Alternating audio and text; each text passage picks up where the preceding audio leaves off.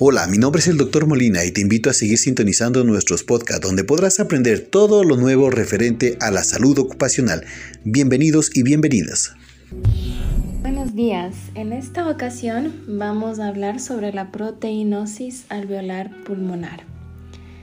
¿Qué es la proteinosis alveolar pulmonar? Bueno, como su definición lo indica, es una enfermedad pulmonar difusa por alteración de la homeostasis o un aumento del surfactante pulmonar.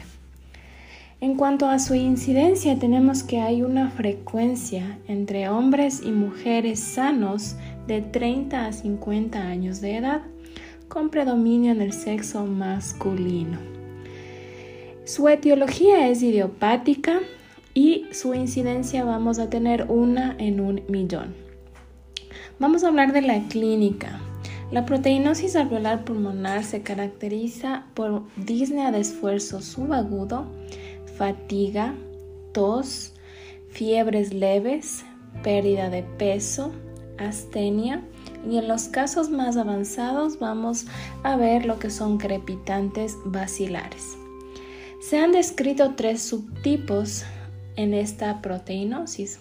La primera es aquella que es congénita, la segunda aquella que es adquirida y la tercera secundarias a otras enfermedades, usualmente causadas por la silicosis y por malignidades hematológicas. En cuanto a su diagnóstico, vamos a tener que vamos a realizar imágenes, eh, estudios de imágenes como es la radiografía de tórax, la tomografía de alta resolución donde vamos a ver infiltrados de vidrios deslustrado como un signo patognomónico. También se va a realizar medición de gases arteriales y pruebas de laboratorio varias. ¿Cuál es su pronóstico y tratamiento? Pues en realidad sin tratamiento, este va a remitir hasta un 10% de los pacientes.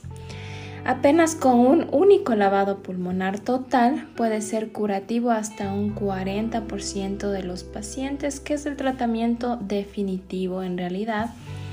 Y la supervivencia a 5 años puede llegar desde el 80 hasta el 95%.